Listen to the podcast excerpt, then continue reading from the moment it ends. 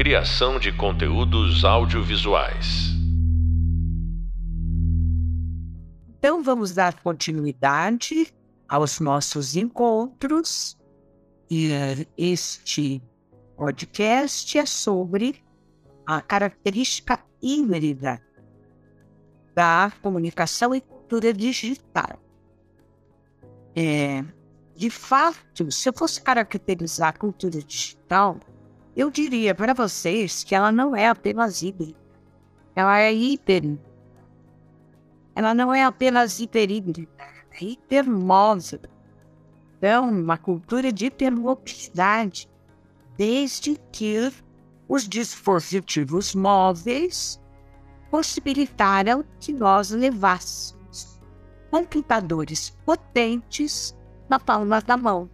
Então a gente pode transitar pelo mundo e ao mesmo tempo a gente está navegando na informação.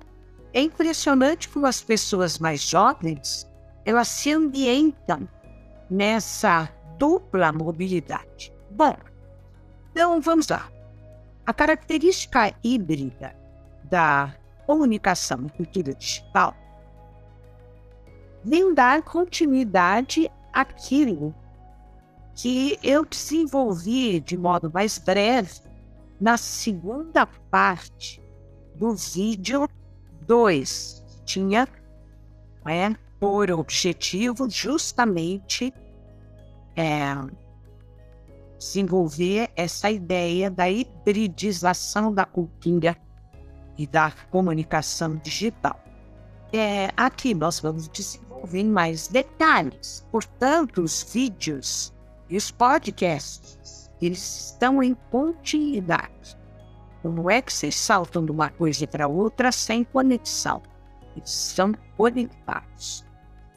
Então, é, é, então você pode ouvir o podcast, depois ter visto o vídeo, ouve o podcast, volta para o vídeo, lê o a, caderninho, né, o livrinho preparei para vocês, o hub de leitura, tudo isso vai se complementando para que a gente chegue à consequência que eu que é que vocês tenham um processo de aprendizagem e levem vocês a compreenderem melhor esta, esse mundo, é? a gente chama de cultura, mas é todo esse universo que nos rodeia. O traço mais fundamental dessa cultura encontra-se no fato de ter colocado o comando da comunicação nas ações do usuário das redes. Nós somos senhores né, e senhoras daquilo que a gente decide fazer no computador. Manda uma mensagem clica ali buscando outra informação. Isso foi novo na cultura digital. Por isso que uma palavra-chave da cultura digital é interatividade. Foi inaugural. Até então, na cultura de massas, você recebia informação e você não interferia nela. Então, esse é o caráter, né, é o traço fundamental da cultura digital. Por exemplo, quem comanda o trânsito entre diferentes pontos de informação a que o seu celular pode levar você? É você mesmo. É você mesma. Essa é uma das características fundamentais da cultura digital. Cada usuário tem a liberdade de escolher a informação que procura e também a liberdade de difundir a informação que ele deseja. Olha que responsabilidade. É preciso lembrar isso. Nós ganhamos um lugar para expressar aquilo que a gente tem vontade desejo de expressar. Só que nós temos que pensar no outro, nós temos que pensar na coletividade. Não estou dando a missão de morar. É que nós estamos dizendo um verdadeiro tsunami de mentiras, falsas informações. Nós não podemos contribuir para isso. Então, vamos fazer jus à liberdade que nós adquirimos. Bom, é, alguns de vocês já nasceram digitais. Portanto, vocês tomam esse mundo como algo dado. Mas a vida nem sempre foi assim.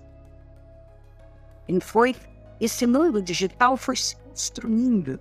E ele está se modificando de maneira vertiginosa. Vocês vão ver daqui dois anos, daqui cinco, dez. Vocês vão lembrar o dia de hoje e dizer: Nossa, como mudou. Quanto mais nova é a geração, mais adaptada ela está às condições da, da vida digital. Que condições são essas? Então, para dar continuidade né, ao que a gente já viu no vídeo, com o título de Desenvolvimento da Silvicultura, eu vou detalhar aquela informação do vídeo. É, são imensas as mudanças no processo comunicativo instaurado pela mídia comunicacional. Computacional, desculpa. IEPC computacional. Que, entre muitos outros deslocamentos, fez com que isso, eu, eu gosto de colocar ênfase nisso. É, de fato, a nossa, a nossa fala foi emancipada. No, estúdios tradicionais, personagens, emissor lá, receptor aqui, mudassem de nome e passassem a se chamar usuários. A gente encontra uma palavra melhor. Muita gente critica como se o usuário fosse meramente reativo não, a gente está agindo em função da nossa vontade, função do nosso desejo. O que, que eu estou procurando como informação? O que, que eu gosto? Só que a gente precisa se livrar também das bolhas e procurar aquilo que a gente, em princípio, acha que não gosta. Eu preciso explorar.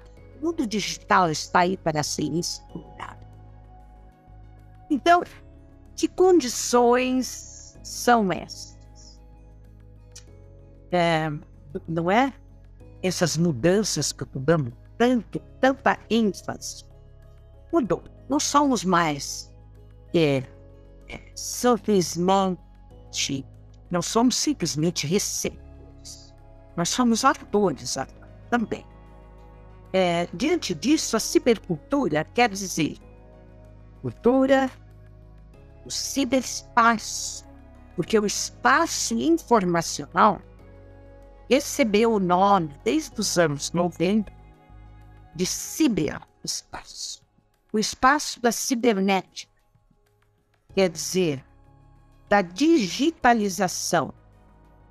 É o espaço informacional das redes. Desde que ele começou a se disseminar socialmente, ele foi acompanhar essa cultura, né?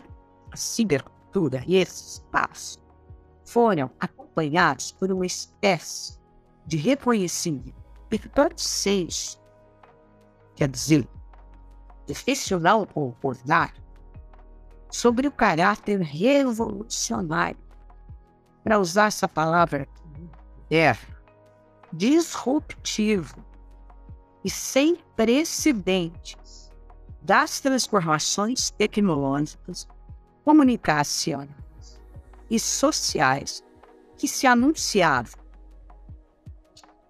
É, todas as cartas do jogo foram baralhadas. Importa pensarmos aqui, portanto, isso é de suma importância, não apenas o que nós fazemos com as redes, mas sim o que elas fazem conosco.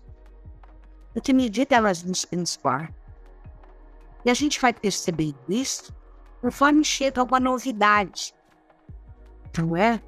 Por exemplo, que eu me tornei uma perfeita, não vou dizer viciada, porque eu prezo muito a vida intelectual, leituras, estudos, mas fui assinando um stream que não acabava mais. É, coisa que eu não fazia antes da pandemia. Então, vamos lá. Eu falei para vocês na podcast que a cultura digital é composta por uma mistura das culturas que vieram antes dela. Então vamos recordar um pouquinho isso. O esplendor da hegemonia televisiva durou bem menos tempo do que a gente pensa. Não mais do que algumas décadas. E logo depois foram surgindo gadgets que foram minando um pouco aquela cultura hegemônica da televisão. É, e durou menos quando a gente compara, é, quando a gente compara, por exemplo, com a cultura do livro, que durou quatro séculos, da invenção de Gutenberg até o século XIX. Então, embora grande parte dos autores veja uma continuidade entre a cultura de massas e a cultura digital, inclusive chamando a cultura digital de pós-massa, eu prefiro reconhecer uma fase inter... Vocês acham que vocês nem tinham nascido. Mas, digamos, lá pelos anos 80 até 90, 95, quando a cultura digital se instalou, a internet comercial no Brasil data 95. Então, eu reconheço uma fase transitória. Eu chamo de cultura das o que quer dizer isso? Eu cada vez mais eu acredito nessa fase transitória.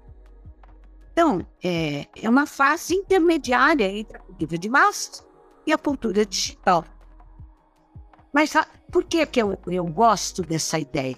Porque aqueles gadgets que começaram a aparecer, aparelhinhos aparentemente inofensivos, eles estavam colocando na mão não é? E na mente e no poder do, do que era receptor a possibilidade de escolher o que ele queria.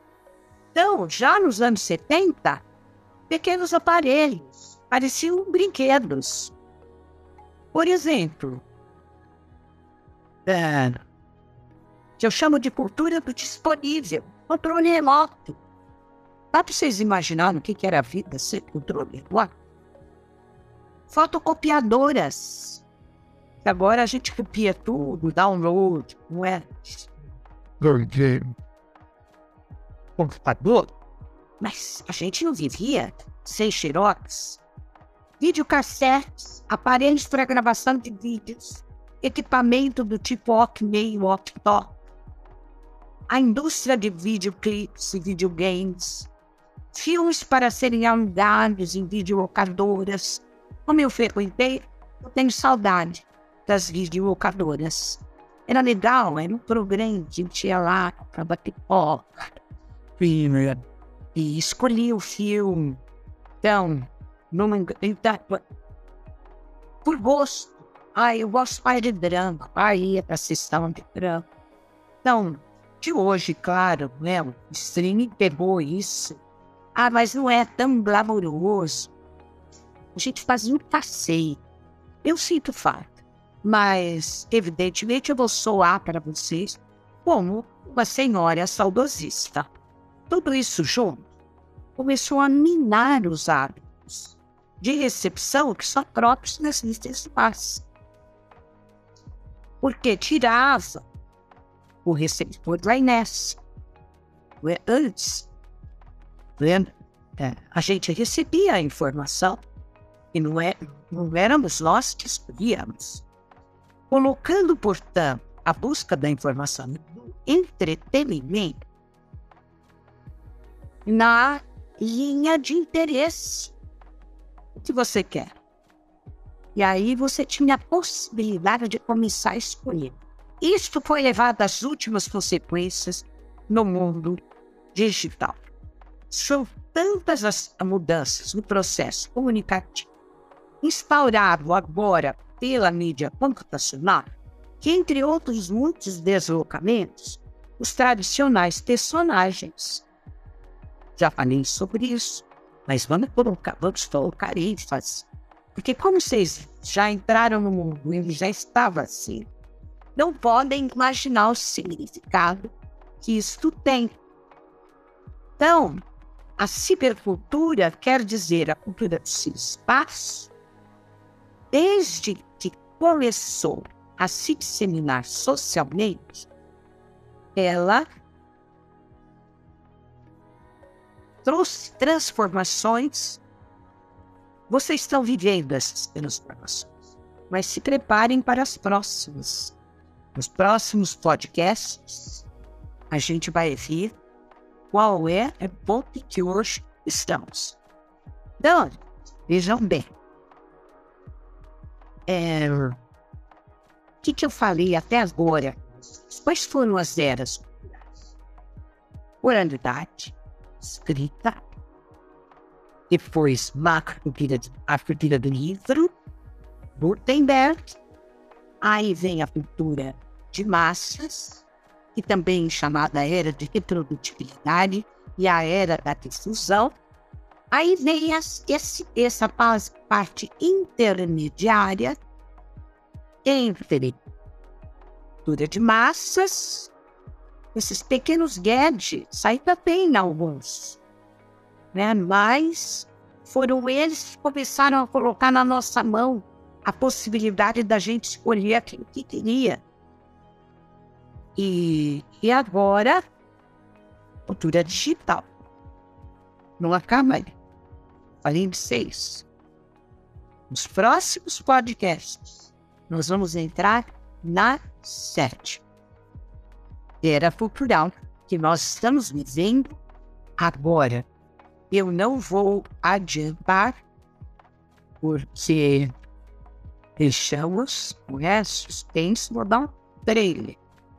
Ou seja, qual é a cultura que nós estamos instalados agora? É a sede. Era. É a era da, da, dos, da aplicação que temos. É a era dos dados. Nós vamos deixar isso para ver nos próximos podcasts. O que eu quero que vocês compreendam é que essa mistura de linguagens, de mídias, de culturas vão criando uma malga hiper